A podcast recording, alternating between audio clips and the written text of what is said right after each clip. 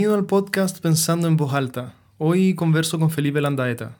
Felipe es psicólogo, doctorado en psicología transpersonal y facilitador de respiración holotrópica. En esta conversación hablamos sobre psicología transpersonal, sobre las experiencias cumbre y su importancia en una vida examinada, sobre la respiración holotrópica y su potencial sanador y transformador, y sobre la importancia de la integración después de vivir experiencias límite. Que lo disfrutes. Bueno, Felipe, gracias por tomarte unos minutos de, tu lunes para conversar conmigo hoy. Eh, estaba pensando que podríamos partir porque me cuentes eh, cuándo y cómo nace tu interés por la psicología transpersonal, un poco sobre tu recorrido dentro y fuera de la academia y a qué dedicáis tu tiempo hoy mayormente. Súper, bueno, gracias por la invitación y eh, contarte que mm, yo estaba estudiando psicología y me acuerdo que mm, estaba como muy apasionado por cada curso. Psicoanálisis rayando, después cognitivo-conductual rayando, como dentro de la escuela de psicología. Y estaba en un curso, esto era el año 2004, eh, en tercero de psicología. Y el profesor que tuvimos nos hizo una pregunta que para mí fue fundamental, que, que nos, nos hizo preguntarnos cuál es la concepción de ser humano detrás de los modelos de psicología. Y, y claro, yo ahí me hice otra pregunta que era cuál es la concepción de ser humano que tengo yo. Y para mí el ser humano tiene una dimensión espiritual. Probablemente esto está influido por, por la historia familiar, porque tengo como... Em, la iglesia es muy fuerte mi familia, tengo dos tías monjas, carmelitas, de hecho ahora en el verano estuve en Roma con una, caché, estuve quedándome con las carmelitas, entonces como tengo una historia familiar muy, muy ligada como a lo religioso y como a la espiritualidad dentro de eso. Eh, entonces, bueno, yo desde esa mirada eh, dije, bueno, si esto es lo que yo pienso, ojalá pueda encontrar una psicología que incluya esa dimensión también. Porque, porque yo no podría practicar algo que deja fuera algo que para mí es importante. Em, entonces, bueno, así parte mi, mi, recorrido, creo, porque sea, por lo menos la explicación que yo me cuento, quizás partió en otro momento, pero bueno. Y, mm, ¿A qué me dedico? Bueno, eh, hago clase en la Universidad de Ibáñez desde el año 2009. Em, el año 2013, el segundo semestre, hice un parele ahí por cinco años, que estuve haciendo un doctorado en psicología transpersonal. Eh, lo hice a distancia, entonces viajaba desde acá y estaba ya un rato, volvía, entonces estaba así. Y eso me permitió seguir haciendo distintas cosas. Eh, me formé en respiración holotrópica, desde entre el 2008, creo, al 2011, creo que ese fue el periodo. Y, ya desde el 2010 empecé a, facilitar talleres, eh, vivencias con, con, ese método. Em, entre medio, bueno, mis búsquedas, mis terapias, mm, retiros, en fin. Eh, y claro, hoy día me dedico a eso, a hacer clases, me dedico a atención de pacientes, em, estoy haciendo algunas investigaciones en relación a, estas temáticas. Ahora me está interesando mucho la experiencia en la naturaleza también, como una conexión importante y como, como una vía curativa también. Eh, eso principalmente. Sí, quiero, quiero preguntarte harto sobre respiración eh, holotrópica después, pero antes, tú cuando se te hace esa pregunta sobre qué, qué quiere decir ser, ser humano, eh, tu llamado hacia explorar la espiritualidad tiene que ver con algo que tú hayas vivido personalmente o, o por referencia a otros. ¿Había tenido una experiencia quizás con algún psicodélico o algo que te había mostrado las puertas hacia una posibilidad distinta de ser? Ajá. Yo, yo siento y pienso que, yo ya tenía como una búsqueda em, como más profunda, por ponerle un nombre a eso. Em, yo mismo había estado con distintas crisis y, y sentía que la, que la psicoterapia me ayudaba, pero pero como que tenía un límite, como que había algo más que yo estaba buscando que la terapia no me lo daba. Y, me acuerdo que, claro, que, que, este ramo que yo contaba, este profesor nos hizo leer un texto de Stanislav Grof, donde él hablaba de los estados no ordinarios de conciencia. Y, y, a mí eso me hizo mucho sentido, porque yo había visto una película, eh, se llama La Célula, con la Jennifer López. Es una, es una, película que quizás no es tan buena, pero a mí me inspiró mucho. Y además, bueno, tiene toda una escenografía que es maravillosa porque ella es una psicóloga que a través de una máquina se conecta con el inconsciente de sus pacientes. Y como una película hollywoodense, por supuesto que hay un malo y ella se tiene que meter a la cabeza del malo. Entonces, a mí, ¿qué me pasó con esta película? Esta película es como el año 98, creo. Eh, que, que, ahí yo me empecé a hacer la pregunta de, de, a ver, si hay una película que permita que uno entre al inconsciente, esto tiene que ser posible. Esto se tiene que poder. Porque a mí en general las películas se basan en, cosas que la gente piensa y que muchas de esas están disponibles ya. Eh, son preguntas que nos hacemos los seres humanos. Eh, entonces, claro, con estas preguntas que yo tenía, con estas crisis que yo tenía, en algún punto yo dije, bueno, eh, ¿cómo, ¿cómo, puedo entrar yo a esa exploración directa? Y, ahí la espiritualidad, eh, entendiéndola como una gran búsqueda interna, como que ahí como que se empieza como a acoplar a esa pregunta, por el inconsciente, por el autoconocimiento, por una conexión más profunda. Eh,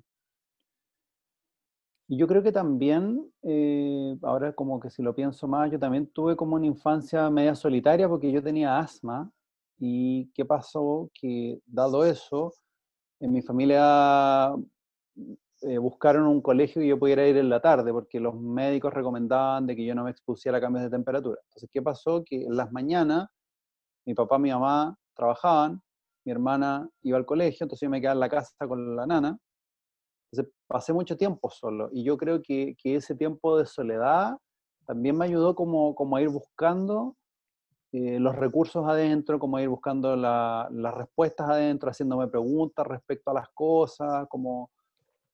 Eh, eso, como de ir explorando las cosas por mí mismo.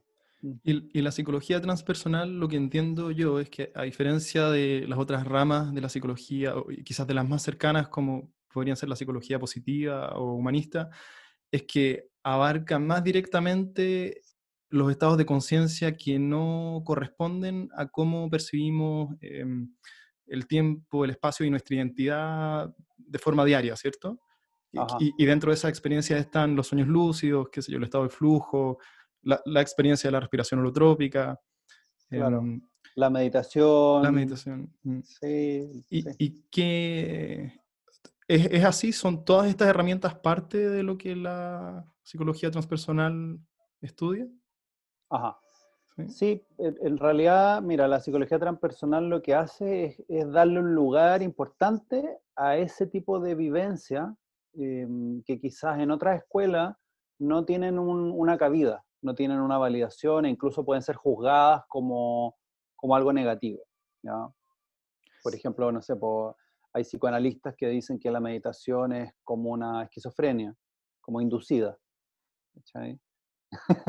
hay un, hay un eh, psicoanalista muy antiguo, Franz Alexander, que decía que Buda era un esquizofrénico catatónico, eh, y hay una serie de rótulos que se han usado para hablar de los místicos, las místicas, como todas estas personas que han tenido estas experiencias directas. Entonces, eh, lo transpersonal lo que hace es como darle un estatus a eso que es importante, que no solamente es como, como tener una experiencia, sino que además hay un potencial ahí que puede ser curativo, transformador, sanador. Em, entonces, no es como solamente ampliar el rango experiencial, sino que reconocer que ahí hay algo que, que puede ser muy importante. Y, y, también incluso hay algunas personas que plantean de que la espiritualidad es una necesidad básica. Así como en esta pirámide de Maslow, que estaría como la seguridad, la alimentación, los afectos, la autoestima, ¿verdad? Eh, hay personas que dicen que dentro de lo básico estaría la espiritualidad también. Y por algo la espiritualidad ha estado presente en la historia de la humanidad. No, no la descubrimos ahora, es como muy antigua y probablemente somos la única cultura en la historia que, que no tenemos la espiritualidad en ese estatus y somos los que tenemos la embarrada en el planeta. En los últimos 100 años tenemos la embarrada en el planeta. Y, y esto va exponencial. Sí, yo, y agregaría yo que los estados catalogados como espirituales también tienen verdades normativas eh, sobre el resto de la condición humana que uno puede eh, ver en, primera persona. Y tú, ¿por qué de todo el panteón de posibilidades elegiste formarte en respiración holotrópica? Eh, ¿Mojaste un poco los pies en las otras posibilidades de exploración y te quedaste con la respiración? ¿O cómo fue tu, tu camino a elegir? Es una buena pregunta. Y creo que la, mejor forma de responderla para mí fue cuando yo vi lo que pasaba ahí. Y, y, viendo eso, a mí me inspiró a querer dedicarme a eso, a querer dedicar tiempo a eso, a querer aprender. Em, porque las cosas que yo vi en otras personas, las cosas que yo viví, o sea, en, ningún otro lado yo he visto cosas así. Quizás partamos porque, cuéntame, ¿qué, ¿qué, es la respiración?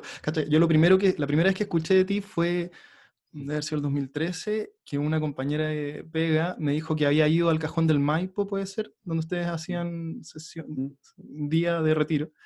Mm. Y, y, yo ahí te busqué en Facebook y te llamabas Felipe Holotrópico. Y yo pensé que tu nombre era Felipe Holotrópico durante, durante mucho tiempo pero yo, yo nunca lo he hecho. ¿Qué, qué es, ah, ¿En qué consiste un día de, eh, de, los talleres que ustedes hacen? Sí. Em, bueno, la, la, respiración holotrópica, claro, es un método que desarrolla Stanislav Grof con Cristina Grof. Eh, y ellos desarrollan este método para, para, inducir un estado que supuestamente es similar al del LSD. A principios de los 70 el LSD se prohíbe. Eh, este psiquiatra había trabajado 17 años, en más de 3.000 sesiones y así, y, se prohíbe esta sustancia, entonces él con su esposa deciden explorar otros métodos para promover ese tipo de, de estado, ¿ya? Porque él había visto que mm, en una o dos sesiones se producían cambios que en psicoterapia se producían a lo largo de años pero esto pasaba en solo unas horas. ¿ya? Eh, entonces, em, la respiración básicamente es una respiración rápida, profunda, con una música, en un contexto eh, adecuado. Em, y todo esto, por supuesto, que va con una preparación que se hace idealmente un día o dos días antes, cosa que las personas sepan a lo que van, conozcan las posibilidades de lo que puede ocurrir, estén preparadas como mentalmente, confíen en quienes van a dirigir la experiencia, sepan cómo las reglas del juego. Entonces, em, las personas, la seguridad de que van a hacer algo que tiene un potencial curativo es súper importante. Eso es como lo primero. Eh, no es una técnica de respiración, No, no, es, no es respirar por la boca dos veces, inhalar, etc basta con respirar más profundo y más rápido durante un tiempo eh, en este contexto, em, con un antifaz, ¿ya? O sea, esto es una experiencia completamente interiorizada, donde a veces se ocupa trabajo corporal, cuando las personas lo requieren, em, y estas sesiones duran más o menos dos horas y media a tres horas, en una colchoneta, cuando esto es en un día completo, las personas trabajan en pareja, que las mismas se eligen. Entonces en la mañana respira una y la otra acompaña. Después a la hora de almuerzo, después de la primera sesión de respiración, hay un espacio para que las personas expresen creativamente, con dibujo, con escritura, recortar, eh, lo que permite desde una mirada como creativa, espontánea, poder comenzar a, entender, a simbolizar o a significar lo que vivieron. Em, que a veces estas experiencias son como, no tenemos lenguaje para explicarlas, entonces esto ayuda mucho. Eh, y después en la tarde eh, se repite el proceso, pero en el rol inverso. Entonces la persona que respiró acompaña y quien acompañó respira. Y en la tarde se repite el proceso, hay una especie de eh, tiempo de creatividad, de expresión, y después se cierra el taller con un, con un compartir donde cada persona tiene un tiempo para revisar su, su aprendizaje, compartirlo, así como rememorar las viejas prácticas de compartir los sueños y así como en comunidad. Eh, eso. Y, aunque no tengamos un lenguaje preciso para hablar de eso, ¿qué es lo más cercano que tú podrías describir a cómo, a, cómo es la experiencia de la respiración? Mm. Yo diría que es como, como un sueño despierto, como algo así. Como a veces He cachado que como que tenemos ensoñaciones a veces en nuestro diario vivir, pues estamos, no sé, pues en algo, nos quedamos pegados mirando y como recordando algo que vivimos o pensando en algo, es como eso, eh, pero mucho más intenso, porque, porque no es solamente como un pensar, sino que yo puedo como transportarme a ese lugar, entonces eh, hay como una atención dual, de que yo sé que estoy en el taller respirando con una música, pero al mismo tiempo yo siento que estoy en otro lugar, en otro país, eh, teniendo un recuerdo de un viaje que hice o, rememorando un momento de mi infancia que quizás fue traumático. Entonces es como tener una oportunidad de ir a buscar a ese niño que quedó, no sé, victimizado o herido y poder como, como rescatarlo de esa situación. Eh, y hay personas que incluso llegan a experiencias del momento del nacimiento del parto, eh, intrauterina, em, y más allá. Pues, ahí, claro, ¿qué, es lo potente de que, de que hay personas que acceden a memorias que no tenían cómo saber y después van y las corroboran con, con su familia y eso era así. Entonces, eh, permite como ir, ir surciendo como, como fragmentos de historias que, que quedaron ahí pendientes muchas veces, como cosas no resueltas, por ejemplo, podría estar, eh, hemos trabajado en los últimos 10 años con más de 2.000 personas, entonces ah. podría estar contando historias eh, toda la noche, eh, pero por ejemplo, me acuerdo de una persona que, que, decía al terminar el taller que se había conectado con el dolor de su hermano, porque venían dos mellizos y uno murió. En el fondo nace uno muerto y en esa sesión de respiración él dice que se conecta con el dolor de este hermano que no vivió. Entonces decía como que ahora entiendo la depresión que he sentido toda mi vida, esta carga, este peso, eh, y, y, al mismo tiempo la liberación que siento de entender por qué yo me he sentido así toda mi vida. Entonces, como cosas así que, que, a uno se lo pueden decir, pero muy distinto que uno se dé cuenta, que cache, que uno está viendo el mundo desde ese lugar eh, para poder como, como cambiarme los lentes con los que veo. Entonces, esa, esa dimensión es algo que, que, yo no vi en ningún otro tipo de terapia. Porque, claro, el otro, el, el, él o la psicóloga puede decir, oye, mira, tú estás viendo la realidad desde un punto de vista de no sé qué. Ya sí lo entiendo, pero, pero no por entenderlo me cambia mi postura en la vida. Ese es el mm. punto. Sí, justo te iba a comentar lo mismo, que esa es la diferencia que mencionaba antes entre la psicoterapia y la experiencia directa, vivida. Lo conceptual siempre se queda corto finalmente. Mm. Y las experiencias son siempre un poco definidas por la intencionalidad previa de la persona que va o es un poco jugar a la, a la ruleta. Porque tomar otros, mm. otras, otros químicos que te pueden llevar a espacios mentales eh, ¿cierto? más esotéricos eh, no, tienes garantía de qué va, ¿cierto? Algo va a pasar, pero qué va a pasar siempre parece ser un poco un salto al vacío. Eh, mm. ¿cómo, es con la respiración eso? Sí, es una súper buena pregunta. Mira, mira los Groff, los Groff dicen de que mm, eh, idealmente uno vaya a esta experiencia como sin expectativa, como sacarse la expectativa de los planes que uno tenga, como que ese es el ideal. ¿cachai? Y yo hice mi tesis doctorado en esto y entrevisté a 12 personas y yo les hice esta pregunta. Eh, les pregunté por qué fueron a hacer la respiración. Y lo que la gente decía era que eh, había como una búsqueda, como una, había una apertura, había una, una necesidad de conocerse, de sanar, de resolver cosas. Buenísimo. Y, y había como un tema como esto de, de, ir como con apertura a la experiencia.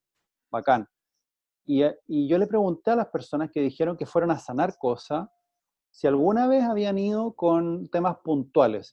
hubo cinco personas que dijeron eso. Y yo a esas cinco personas le pregunté, ¿y fuiste alguna vez con una intención de sanar algo puntual? Sí. Y me contaron la experiencia, las cinco personas. Y para mí fue súper sorprendente que las cinco personas me dijeron que en todas esas veces resolvieron lo que iban a sanar. Mm. Y eso fue completamente nuevo porque en toda la literatura de la respiración se habla de esto de como de no tener un plan, de esta apertura. Eh, y a mí esto me hizo pensar en lo que uno experimenta o ve cuando va a círculos de medicina, a tradiciones em, eh, como el Camino Rojo o ceremonias de ayahuasca, como, como el chamanismo, como se le llama. Y ahí siempre está esto de la intención, de hecho es lo contrario, ahí te dicen como ojalá tengas una intención eh, o, cuál es tu rezo, a qué le estás pidiendo, porque, porque de alguna forma en esas tradiciones la intención es como la brújula, que, que no sé, pues si estamos haciendo una vigilia toda la noche con San Pedro, eh, en algún momento volvemos a la intención, volvemos al rezo. ¿Y cuál es el rezo? Y cada ceremonia tiene un rezo colectivo y tiene un rezo personal. Entonces yo vuelvo a mi intención. Entonces, como que todo el proceso que estoy viviendo esa noche en esa ceremonia, yo lo miro como a través de los lentes del rezo. Entonces eso le da como, como un broche, como un significado. Eh, y eso es eh, también interesante porque pareciera que como este foco de hacia dónde voy con la apertura, parece que, que pueden convivir también. ¿Por qué? ¿Por qué lo digo? Porque efectivamente las personas iban a sanar algo, pero no sabían cómo. Y ahí está esto otro de, como que el proceso me sorprende, porque, no sé, eh, si yo quiero resolver un tema de relaciones, y yo puedo decir, ah, mis relaciones son por mi papá o mi mamá, pero resulta que la resolución viene por eh, revivir, me acuerdo de una persona que me hablaba de una vida pasada, que mira, esta persona tenía un tema con los hombres. ¿Era una mujer o un hombre? Una mujer, una mujer y me hablaba de que tenía un tema con su papá y con su hermano. Y esa era la explicación, yo me llevo mal por esto. ¿Y qué pasó? Que en una respiración ella sintió que se identificaba como con un rey en Egipto, que era un gallo muy malo, me decía así, como, como cometía atrocidades, mandaba a matar gente, o sea, me decía como que era lo peor. Y que cuando ella se vio ahí, se dio cuenta de que ella, ella podía hacer daño, ella tenía el potencial destructivo, y, la explicación que ella, ella se daba en la entrevista era que como humanidad nos venimos haciendo daño los unos a los otros, solo que venimos como cambiando de rol, de víctima a victimario, y venimos como alternándonos. Y decía que después de esa sesión, eh, de tener como este entendimiento, la relación con su papá y con su hermano cambió muchísimo. Me decía, tampoco que somos amigas, así, junta, eh, pote calzón, no. Pero sí eh, cambió muchísimo, decía, la, relación entre ellos era como mucho más armónica, más cercana, mm. em, pero, pero ella como que tenía que salir del lugar de la víctima para poder vincularse de otra manera. Mm. Mm. Hay algo que siempre yo le quiero preguntar a los psicólogos clínicos o que trabajan en cosas eh, más o menos en línea con lo tuyo, que es si es que hay algo em, en común o más frecuente que las personas buscan solucionar cuando van a tus talleres? O quizás no es eso, quizás es, si es que hay como una suerte de, picazón existencial universal, ¿cierto? Que todos estamos tratando de rascar ese mismo lugar y tratamos de, rascarlo con distintas cosas, pero nada parece satisfacer esa picazón. Em, no sé si hay algo ahí que tú hayas logrado ver o articular. ¿Qué es eso ¿Qué es eso que estaba en la búsqueda que tú cuando eras un niño, entiendo, un poco solo, eh, no habías encontrado, que, la gente va a buscar a los talleres que, haces tú también? Em, ¿Hay algo ahí que, que pueda ser eh, traducido a, palabras? Sí. Em, yo creo, a ver. Em, en un nivel hay una búsqueda de como de resolver cosas. Hay, como temas que, que, las personas buscan resolver, pero, pero si como que, como que picamos un poco eso y limpiamos un poco eso, detrás de eso están como las grandes preguntas como de la vida. ¿qué, ¿qué, es la vida? ¿Qué es la muerte? ¿Quién soy? ¿De dónde vengo? como cuál es mi verdadera identidad. Eh, son como las preguntas que uno ve en las películas. Eh, hace un ratito estaba viendo Kung Fu Panda 3, que no la había visto. No sé si la he visto, pero a mí Kung Fu Panda es, como un resumen de todo esto, porque son las grandes preguntas que tienen que ver con quién soy verdaderamente yo, eh, cuál es mi origen. Mi papá es un ganso, pero ¿es mi papá o mi papá es el panda? Y si soy un panda, el otro deja de ser mi papá. Ah, parece que tengo dos papás. Y es maravillosa la, la, película 3 porque él se reconoce como en su totalidad. Hay una, hay una escena tremenda eh, en relación a esto. Y tiene que ver además con los linajes, como con el origen. Eh, entonces, todas estas son las preguntas que yo veo que, que hay detrás de toda esta búsqueda, porque eh, mira, todo, creo que todos tenemos cosas que nos hacen sufrir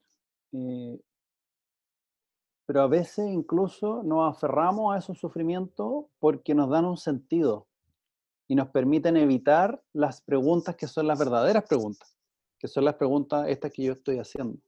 ¿Cachai? Que, que finalmente todos los caminos nos llevan a, preguntarnos eso, que como que nos miramos de cara al misterio y, no tenemos explicaciones para eso, va más allá de las explicaciones, más allá de las palabras, más allá de los rótulos. Eh, Mm, y, creo que yo, yo como que admiro mucho a las personas que, que, van a este tipo de experiencias porque hay que ser muy valiente para en vez de estar en un asado con los amigos, ir a algo que no sé lo que me voy a encontrar. Y, yo siempre le digo a la gente, como lo peor que puede pasar es que tengo tris contigo. Eso es lo peor. es lo mejor y lo peor. es como un juego que les digo. ¿Cachai? Eh, entonces, yo, yo me hago otra pregunta, que es ¿por qué la mayoría de las personas no están en eso? Porque en realidad, yo, digo, a ver, 2.000 personas, pero en realidad se han repetido, entonces deben ser como 1.200 o 1.000, ya 1.400 en un país, en un tiempo, en realidad es como, eh, hay muchos caminos, no estoy diciendo que la holotrópica sea el único, que las medicinas sean el único, hay muchos caminos. Em, pero, pero las personas que realmente hacen esa búsqueda o, están dispuestas a hacer esa búsqueda, que, em, em, que, entiendo además que son las búsquedas que hacen que estemos hablando de esto. como, como hacernos preguntas respecto a cosas que nos lleven a, de cierta forma, a encontrar algo, que es ese algo que estamos buscando. Entonces, creo que e, es un movimiento que todos tenemos, pero no todos tenemos consciente para allá, para allá quiero ir. Entonces, por eso yo me hago esta pregunta de, claro, hablamos de estados no ordinarios de conciencia, o estados alterados, o estados holotrópicos, ya son terminologías ya conceptuales. Eh, pero ¿qué pasa? Que esos estados eh, hoy día son considerados alterados. Eh, mira, una anécdota. Una vez em, invitamos a... Queríamos hacer algo con una persona que trabajaba en biodanza y en biodanza trabajan con este concepto de lo biocéntrico. Que, lo que yo entiendo es que es como lo que, lo que naturalmente va con la vida, como con la naturalidad de la vida. Ya. Y me acuerdo que, que estábamos hablando para ir a hacer respiración a Puerto Varas, creo, y la persona dijo, no, porque la, la respiración holotrópica no es biocéntrica. Y yo me quedé pensando en esto, como, como que extraño, que este tipo de experiencia no sea catalogado por esta persona como biocéntrica si, si estas búsquedas son muy antiguas. Entonces, ¿en qué momento de la humanidad nos hallamos y del tiempo para que esto sea como distinto a la vida? Eh, entonces, son como, como preguntas que yo me hago de qué nos ha ido pasando para que esto sea como extraño, sea un estado alterado, eh, sea como raro. Em, esta historia siempre la cuento, que mi mamá estaba muy preocupada cuando yo empecé a hacer respiración porque iba, iba al cajón del Maipo y en esa época había una secta. Entonces mi mamá pensaba que yo podía estar metido en una secta. Yo le tuve que explicar que no. Y, y para mí fue como, como importante darme cuenta que, claro, pues, si yo hubiese estado probablemente en un asado con unos amigos tomando alcohol, no hubiese pasado nada. Porque eso es como lo normal. Pero yo estaba metido en algo que era como distinto, como anormal. peligroso. Entonces, estas son las, preguntas que yo me hago. Mm. Yo creo que también me he hecho eh, preguntas parecidas. Me acuerdo también la primera vez que fui a un retiro de meditación eh, y salí y, haber pensado cómo es posible que nadie en mi círculo hable de esto, cómo, cómo mis papás nunca me contaron que esto era posible. Y uno sale un poco a evangelizar sobre lo que aprendió, ¿cierto? Eh, es, frecuente encontrarse con evangelizadores de, bueno, lo que sea que, que hayan encontrado. Pero, ¿y qué es lo que mm, la respiración tiene por ofrecer más allá de mm, sanar los, los, problemas más evidentes, ¿cierto? Relaciones, eh, crisis de, de, identidad, de vocación, ¿qué, qué hay un, un, poco más allá? Sí. Yo diría, mira, hay un, hay un estudio que hicieron unos chilenos, el Francisco Centeno con el Cristóbal Contreras, eh, que fue su tesis de psicología, y ellos investigaron la holotrópica en adolescentes. Y, y, para mí es uno de los mejores estudios que se han hecho, eh, y ellos postulan de que a partir de lo que vieron, la holotrópica, por ejemplo, permitiría que los adolescentes eh, cierren procesos inconclusos para entrar a la, como a la adultez joven, como a ser adulto joven un poco más resuelto. Em, y, es súper interesante porque ellos plantean un tema que mm, es como bien evidente, que es la falta de ritos de paso, eh, la falta de momentos como bisagra en nuestras vidas, eh, cuando una mujer es mujer, cuando un hombre es un hombre. Y, claro, eh, en, en, las otras culturas, cuando eso pasa, la, no es solamente un evento individual, sino que la comunidad completa se transforma porque estos individuos empiezan a tener un rol en la sociedad. Mm. Empiezan a tener un rol de cuidado, de protección de la tierra, de la casa, de la comida, de lo que sea. Eh, entonces, como que el estatus social de la persona cambia. Entonces, yo, yo lo que he visto es que la, la holotrópica puede, puede de alguna forma ofrecer eso en algún punto. Em, hay, hay, por ejemplo, mujeres que han tenido partos muy traumáticos por anestesia, por distintos procedimientos médicos, eh, por miedo, ¿cachai? Porque las condiciones, el, el, contexto del nacimiento ha sido como demasiado medicalizado y poco ritualizado. Mm. Entonces nos ha permitido como el, el movimiento natural. Y, en la respiración han podido como, resolver eso, liberar todo aquello que quedó en sus cuerpos bloqueados, con miedo, con trauma. Em, hay muchas experiencias del mismo nacimiento que, que han sido traumáticas. Ese es un muy buen punto, la falta de ritos de paso que tenemos hoy en nuestra cultura. Me parece que quizás incluso más en hombres que en mujeres que los adultos seguimos siendo un poco niños y adolescentes, porque las cosas que buscamos de grandes siguen siendo las mismas que queríamos cuando teníamos 14 años, ¿cierto? Autos, mujeres, plata, éxito.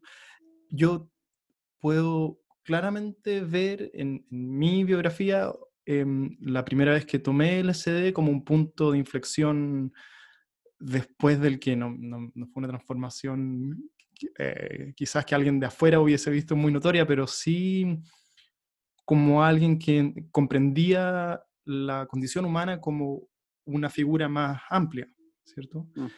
Y mm, suena muy interesante eso de que adolescentes prueben la respiración para entenderse mejor a sí mismos y, salir al mundo como un ser más integral. Mm. Y, y, además tiene otro elemento, a diferencia, y qué bueno que tratáis el LSD, porque si bien los estados mentales pueden ser parecidos.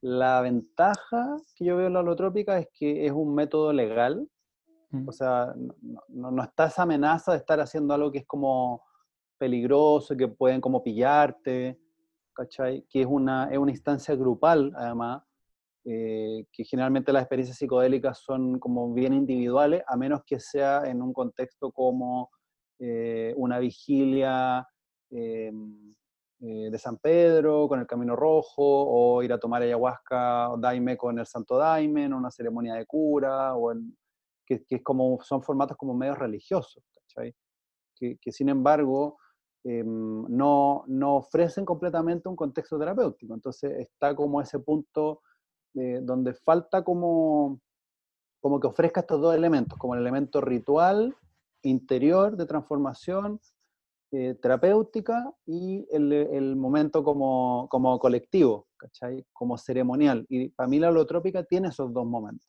están las dos cosas conviviendo todo el tiempo. y,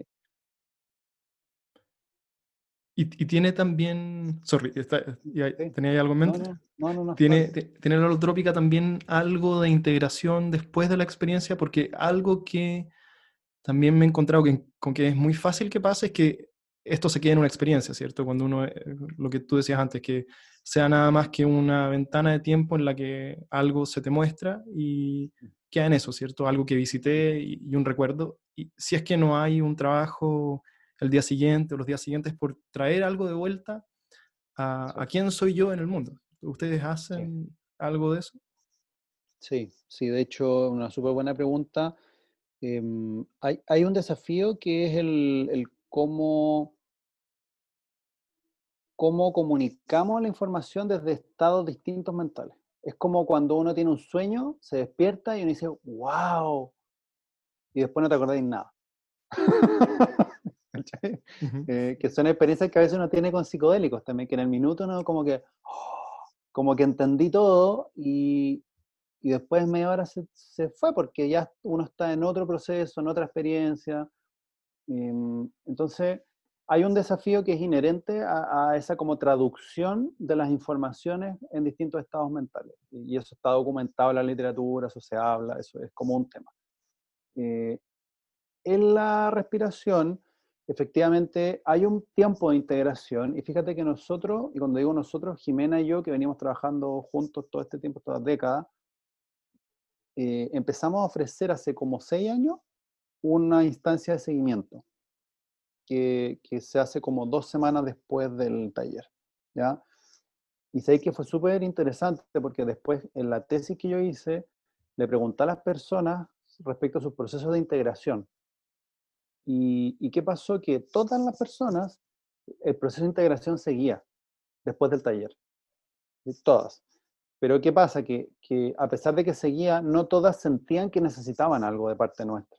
Porque algunas decían, mira, a mí, a mí como que me cayó bien y quizá al día siguiente como que conversando con mi esposa todo bien y como que ahí se terminó como de entender todo, pero habían personas que se hacían tatuaje, que escribían, que meditaban, que necesitaban como, como algo más, Entonces, e, esa experiencia de seguimiento que nosotros empezamos a hacer, también eh, para mí, que, que, estaba en esa tesis, me hizo mucho sentido con, con, lo que vi, porque efectivamente hay personas que necesitan, y, y, claro, uno, como según el manual, uno dice como, si necesitan, estamos disponibles, pero la evidencia que nos dice que la mayoría de la gente necesita y no dice nada.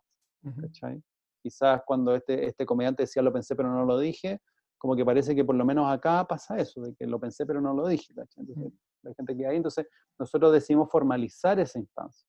Entonces, incluido en el taller está este seguimiento. Y en ese seguimiento, mira, hemos hecho cosas bonitas como trabajos corporales, creativos, hemos hecho hasta constelaciones familiares. Eh, me acuerdo así como perfecto, por ejemplo, un chico que sintió que en la respiración como que quedó algo como inconcluso, como una angustia. Entonces estábamos en el grupo de seguimiento y, yo le pregunté al grupo si estaba dispuesto, como, o sea, yo le pregunté a él si quería trabajarlo, dijo que sí. Le pregunté al grupo si estaba disponible para acompañarlo a él, para ayudarlo a resolver eso. Sí, listo. Hicimos una constelación eh, familiar donde le pedimos que representara eso que sentía con alguien. Bueno, y cuento corto, en esa, en esa constelación aparece de que había un tema con su padre que había fallecido cuando él era adolescente y que habían como temas que no habían podido resolver. ¿cachai? Y en esa constelación, él, él, pudo como cerrar ese proceso. De hecho, como, como que esa angustia que había sentido ya no la tenía después. Mm. ¿cachai? Y después él empezó un proceso terapéutico que lo derivamos con un psicólogo. Y, entonces, ese tipo de, de cosas nosotros hacemos. ¿cachai? Y, Y también, eh, yo me acuerdo que esto fue, fue, un tema en mi tesis porque yo lo planteé en la comisión y había una facilitadora chilena que vivía en Estados Unidos y ella me decía, claro, porque el contexto donde surge la holotrópica en Estados Unidos es un contexto súper individual. ¿cachai? La sociedad norteamericana como que cada uno es como uno mismo, entonces si tú tenías un tema, resuélvelo tú, si quieres pagar una sesión, pero nosotros somos una cultura más colectiva. Entonces, eso también da cuenta de por qué las cinco personas de mi estudio que eran psicoterapeutas manifestaron la preocupación de qué pasa si alguien termina la sesión como con algo inconcluso. Entonces, como dándole un sentido cultural a eso, la explicación a la que yo llegué en conjunto con la comisión es que, claro, somos una cultura como más preocupada de qué va a pasar después, porque como que no nos desentendemos de, ah, ya, yo terminé mi pega, chao, vos vela. Entonces también hay algo como nuestro de, de como, como cuidemos un poquito más, como que no le vaya a pasar algo, ¿cachai? Y es como más, probablemente más latino, no sé. Sí. Sí. Mm. ¿Y es mm. posible aterrizar en un mal espacio mental durante una respiración? Tener una experiencia, o sea, tener una pesadilla de la que uno siente que no puede salir y que, y que, ¿cierto? que está atrapado ahí por la eternidad? ¿O eso no está dentro de la... Ah, ¿Qué tanto control uno tiene sobre lo que pasa? ¿Es posible salir como a, pedir a voluntad o, o no? Mira, dos cosas ahí. Eh, yo le pregunté a la gente por qué había elegido la respiración y algunos dijeron que era para probar como alternativas a los psicodélicos. Y, yo les pregunté ahí, ¿y cuál era la diferencia? y habían psicodélicos hongos, marihuana y LSD. Eh, y la diferencia principal era que la intensidad de la experiencia la podían regular con la respiración. No la profundidad, pero sí la intensidad. Entonces, si yo quería menos, como que respiro más lento y lo segundo es que eh, sentían de que la vuelta la podían regular, a diferencia de con los psicodélicos que uno tiene que esperar que el efecto químico baje. Entonces, pues si llevo dos horas de LSD, probablemente sé que me quedan varias horas, más, digamos. Entonces la holotrópica yo sé que si van dos horas, probablemente me queda media hora, no es más que eso, ¿cachai? Y además respirando, ya, ya. ¿Tu experiencia? Ah.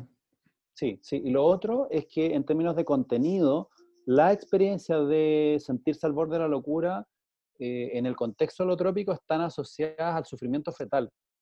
Entonces uno puede sentir de que está como en un loop de locura, con miedo a, que estar encerrado, a perder como la cordura, como enfrentarse con el pánico. O sea, esa es una experiencia posible que nosotros explicamos previamente, porque puede pasar.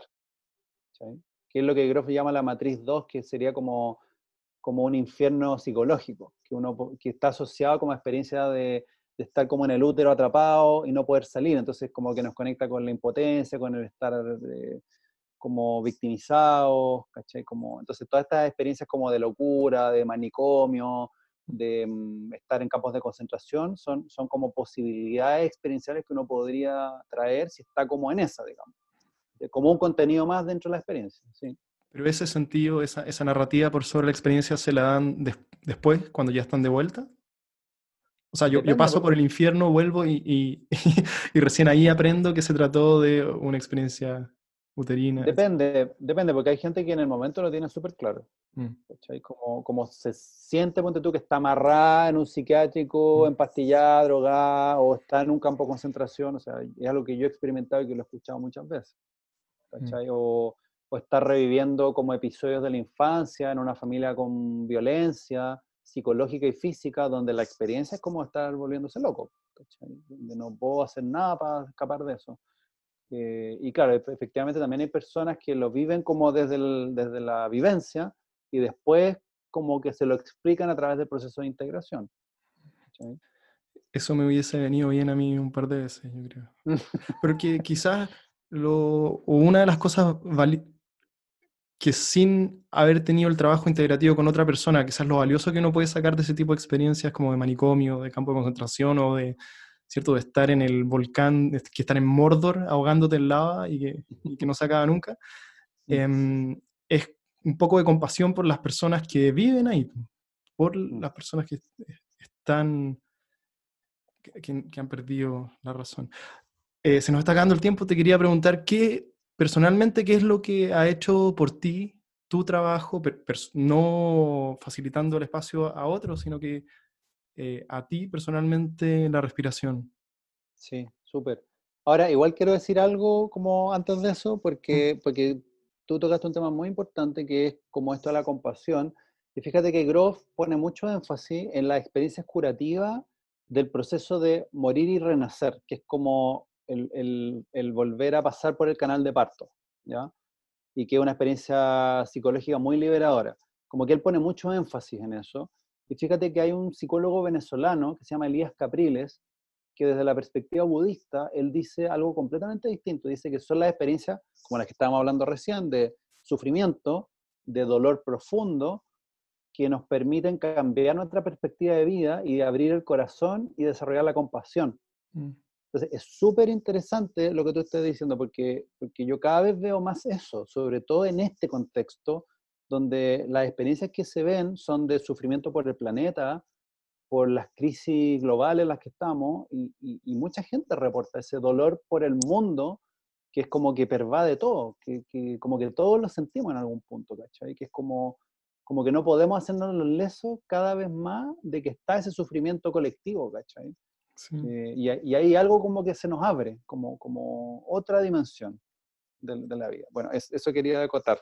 Totalmente, quiero agregar una cosita más a eso también, que esa, hay otra dimensión de ese mismo tema que a mi parecer o a mi entender es, la, es mi paradoja favorita del camino meditativo, que es que cuando tú te permites realmente estar en contacto con tu soledad, ¿cierto? Cuando tú te permites estar solo, Em, de lo que te das cuenta es que eso es, es, esa soledad epistémica, si querés, es compartida con el resto de la familia humana.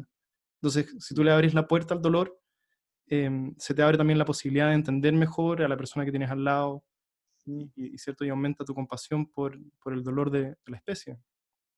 Bueno, eso, eso es maravilloso de la experiencia grupal, porque al escuchar a otras personas con su vivencia, te das cuenta que en realidad son, son experiencias, eh, en el fondo son súper parecidas. El mm. detalle quizás es distinto, pero todos sufrimos, mm. todos queremos sentir amor, todos queremos estar en paz, todos queremos saber quiénes somos, todos queremos estar contentos. Entonces es como que en realidad como que el drama tiene muchos colores, pero el trasfondo es como, como que va hacia el mismo lado, que son como esas grandes preguntas que, que creo que como que nos compartimos. Y el asado con los amigos que tú tanto mencionáis es un, una excusa para explorar ese espacio. Mm. O no, o bueno, puede ser otras cosas también, ¿cierto? Puede ser, mm. ah, podemos estar habituados a hacerlo. Pero con lo que quería cerrar es con preguntarte eso, ¿cómo la respiración, mm. qué es lo que ha significado para ti en tu crecimiento, desarrollo, autoconocimiento, más allá de, de los espacios facilitados a otros? Sí, son muchas cosas. Mira, em, hay una que yo he contado varias veces, que yo tenía como miedo a nadar en aguas abiertas. Cuando yo me metí un lago y me imaginaba que abajo habían cocodrilos, serpientes, eh, como meterme al mar, o sea, no, porque me imaginaba que venía una ballena, un tiburón, cualquier cosa atroz, ¿cachai? Y me acuerdo una vez que mm, estaba en una respiración y, Mm, y, de repente empecé a sentir un miedo porque yo eh, sentía que tenía que atravesar un rito de paso. y en este rito yo tenía que nadar. Ya, pues, y de repente yo como que me veo de guata, estoy de guata en la colchoneta, como nadando, y veo que voy por un túnel oscuro, y veo que van más personas delante mío, y, y tenía como imágenes como de, mm, como de seres del inframundo, como, como quizás los podría llamar así, como, como cosas que, como medio demonios, como habían cosas medio feuchas. Entonces cuando iba nadando entendía que mi miedo tenía que ver con una cosmología de que si uno moría en ese ritual, uno se iba al inframundo, básicamente, al infierno. Entonces era para temer la cuestión. Y, y, la, y bueno, y, y en algún momento sigo nadando y atravieso este canal y llego al otro lado y me veo como, como con una luz y como arriba un cerro y como que yo era reconocido en un estatus nuevo, Para mí fue muy importante porque yo ahí miraba mi vida como Felipe, los miedos que yo había enfrentado en mi vida y todos los miedos entendí que eran como portales de crecimiento, que eran momentos que yo tenía que atravesar. Entonces, de ahí de hecho me di cuenta de que cada vez que sentía miedo era algo que yo, era como que la vida me está diciendo por aquí, anda. Porque aquí hay, hay un crecimiento, un aprendizaje. Y, mm, y después de eso, como a los seis meses, hice un viaje a Tailandia, al sudeste asiático, y tomé un paseo que es la isla donde la, la película de DiCaprio. Y, y el tour era que el barquito paraba en la mitad del mar, con snorkel. Y yo dije, ya, pues, voy a probar, a ver qué pasa. Y, y sé que fue tan bacán que yo cuento que casi me ahogo porque me puse el snorkel y lo estaba pasando tan bien que, que la marea me llevó y estaba súper lejos del barco, ¿cachai? O bote, no sé, era una cuestión, era una cuestión grandota, ¿cachai? Y chute, tuve que nadar así como hartos minutos para poder volver contra la corriente, ¿cachai? Entonces, ahí yo me di cuenta que esa experiencia me había servido para sanar eso, ¿cachai? Pero podría, podría hablar de otros grandes procesos, de qué significa ser hombre, ¿cachai? Que es algo que yo vivía en Estados Unidos, en un módulo de formación también, que éramos como 30 hombres, y dentro de los 30 hombres er, eran como 60 personas, como 30 hombres, y dentro de los 30 como 24 que estábamos en ese proceso en distintas edades, y fue súper bonito porque cada uno desde su etapa, su mirada, su país, su cultura, su lengua, em, e, eso no es un tema como que uno resuelva en, una experiencia, porque es como una pregunta que va como con la vida cambiando. Mm, no sé, son, muchas cosas en realidad. Como que hay, hay, hay, informaciones que a través de las respiraciones también como que se van como revelando, como desbloqueos en el corazón, en los sentidos también.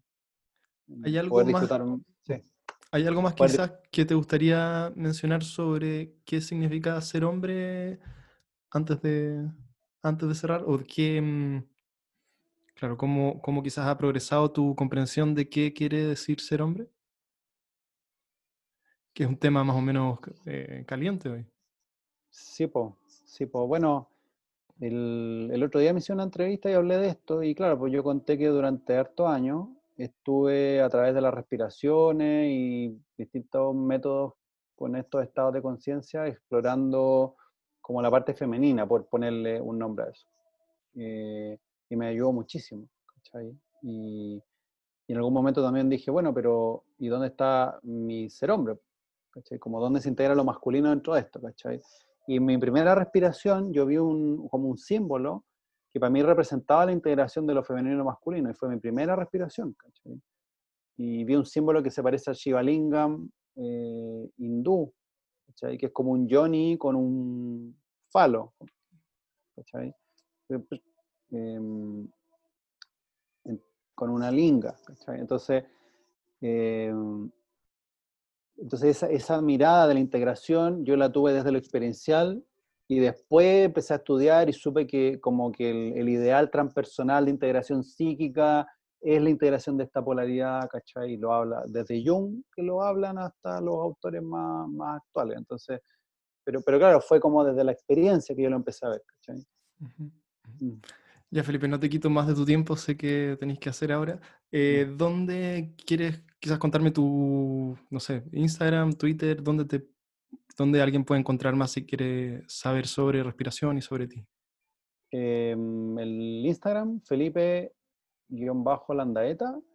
Eh, puede ser la página web, holotropica.cl, holotrópica con H.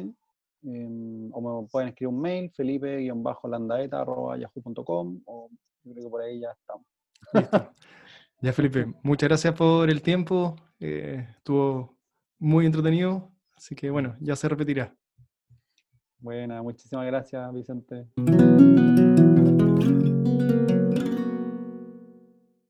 Si este contenido te parece interesante y estas conversaciones te suman valor, suscríbete a este canal para recibir notificaciones cuando tenga nuevo contenido por compartir. Si te gustaría ponerte en contacto conmigo o suscribirte a mi lista de mail, puedes escribirme a hola.vicentevillela.cl. Como siempre, gracias por tu tiempo y tu atención.